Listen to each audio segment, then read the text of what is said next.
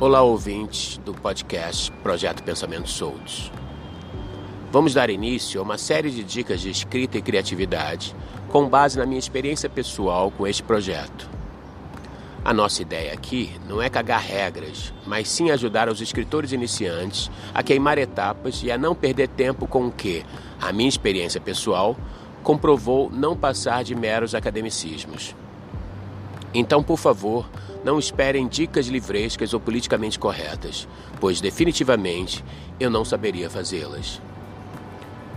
Estas dicas são, antes de tudo, para elevação de consciência, pois é este o processo em que eu estou inserido no momento.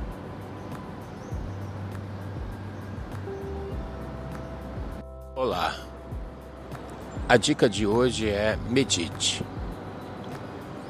Eu comecei a meditar no início de 2019 por influência da minha astróloga, que olhando o meu mapa natal, é, especificamente o posicionamento de Júpiter e Urano,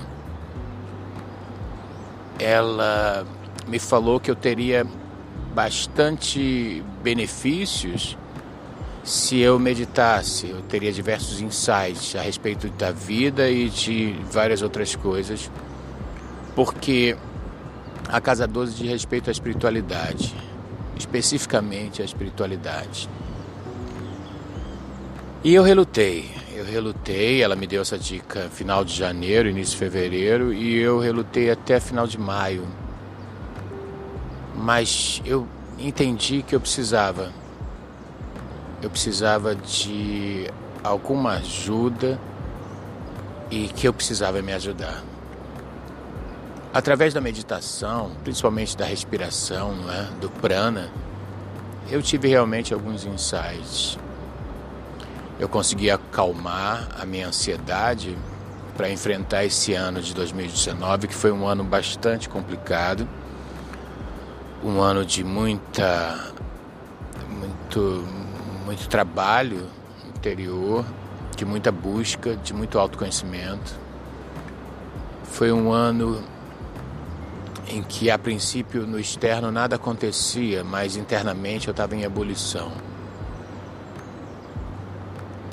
Era uma preparação, eu entendo hoje, para os meus 50 anos, meio século de vida.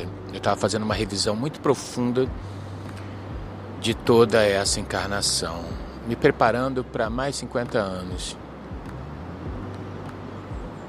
Mas foi, foi um processo bastante difícil e eu devo dizer que a meditação me ajudou muito. Me ajudou também na escrita, além de diversas outras coisas, porque ela me tirou de uma posição de uma escrita egóica ela me fez, a meditação me fez entender de que eu não sou a minha mente, que eu não devo obedecer a minha mente o tempo todo. Eu imaginava que tudo que eu pensava, de alguma forma, era um insight, uma intuição. É, a meditação me fez confrontar o sabotador que vive dentro de mim. Sim, dentro de mim existia alguém que não torcia por mim. E a meditação me fez ver isso. Não é? Foi um processo muito complicado, muito, muito difícil. Encarar algumas, algumas realidades, encarar algumas coisas que eu tentava esconder, eu tentava colocar debaixo do tapete. Foi difícil. Mas, principalmente, eu consegui enxergar minha sombra. E ela estava lá, carente por luz, carente por atenção, carente por um olhar meu. E a sombra nada mais é do que a minha criança ferida, a minha criança magoada. A minha sombra esperava por um abraço meu que nunca vinha. A minha sombra esperava por um reconhecimento de que ela também fazia parte de mim. Então a meditação ela me trouxe tudo isso, me trouxe uma uma percepção maior de quem eu sou, me trouxe uma, uma consciência do eu sou, de que eu não sou essa matéria, de que eu não sou a minha mente, de que eu não sou essa encarnação, de que eu não sou o Robson Félix, Eu sou um espírito tendo uma experiência encarnatória, uma experiência na matéria. A meditação me fez, de alguma forma, me distanciar dos dramas, das emoções que a matéria é, me coloca. O tempo todo é emoção, o tempo todo é drama, o tempo todo é sofrimento. A meditação me fez ver que a Mãe Divina me sustenta de que existe algo maior do que eu mesmo, que eu não controlo tudo.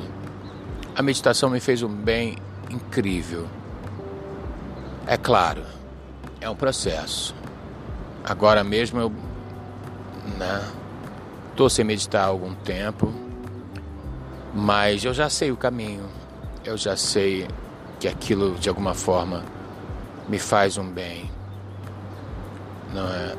Mas é um processo. Não é fácil, não é uma iluminação. Iluminação não chegou para mim, eu ainda continuo muito longe. Mas, de alguma forma, eu dei um passo importante na direção de quem eu me tornarei. Esse alguém que, que tem uma consciência espiritual maior do que uma consciência terrena. Esse alguém que eu nasci para ser esse alguém que que está ligado ao divino de uma forma muito forte. A partir daí, eu tive diversas outras experiências esse ano. E agora em dezembro, quando eu, dia 11, quando eu completo 50 anos, eu posso dizer que eu sou muito mais próximo de quem eu deverei ser, de quem eu nasci para ser. É um processo, eu sei que que é um processo, mas cada vez eu me aproximo mais de quem eu nasci para ser. E essa consciência, ela vem a partir de um um afastamento das paixões humanas, das emoções humanas que só a meditação traz. A meditação que eu pratico é a, a meditação da atenção plena. Existem diversas milhares de, de tipos diferentes de meditação, mas a que eu pratico é da atenção plena, quer dizer, tomar consciência do agora, me afastar de todo o resto, de todas as distrações da vida e me concentrar no agora também é conhecida como mindfulness. Eu segui a orientação da minha astróloga, que, que disse que no YouTube tem diversos, diversas meditações guiadas. Eu baixei milhares de aplicativos, testei, testei todos. E até consegui um caminho pessoal, um caminho próprio para meditar. E eu posso dizer, ajuda, viu? Ajuda em tudo inclusive no processo de escrita, no processo de colocar no papel o que a gente sente, porque se a gente se afasta das emoções, a gente flui melhor. Não, não resolveu nada. Mas eu tô, a meditação me ajudou e me preparou para que eu mesmo resolva os meus problemas, que não são fáceis, não são é, simples, mas que de alguma forma eles hoje são mais pontuais. Eu consigo olhar de frente para cada um desses desses pontos cegos que talvez nem sejam dessa encarnação e de alguma forma tomar coragem para resolvê-los. É isso. Medite. Medite porque não custa nada. É como o jejum, não custa nada, é de graça, é um processo é, é individual, só seu, não precisa se aliar a nenhum tipo de seita, não é? E na verdade a gente pode meditar cozinhando, a gente pode meditar lendo, a gente pode meditar escrevendo, a gente pode meditar de alguma forma olhando para dentro e de alguma forma estando no presente. É isso. Acho que essa dica é muito importante e, e marca um, o início de uma cura. Pelo menos em mim foi assim. Hoje eu me sinto muito mais preparado para curar a mim mesmo, curar a minha sombra e curar minhas feridas emocionais, que não são poucas, viu?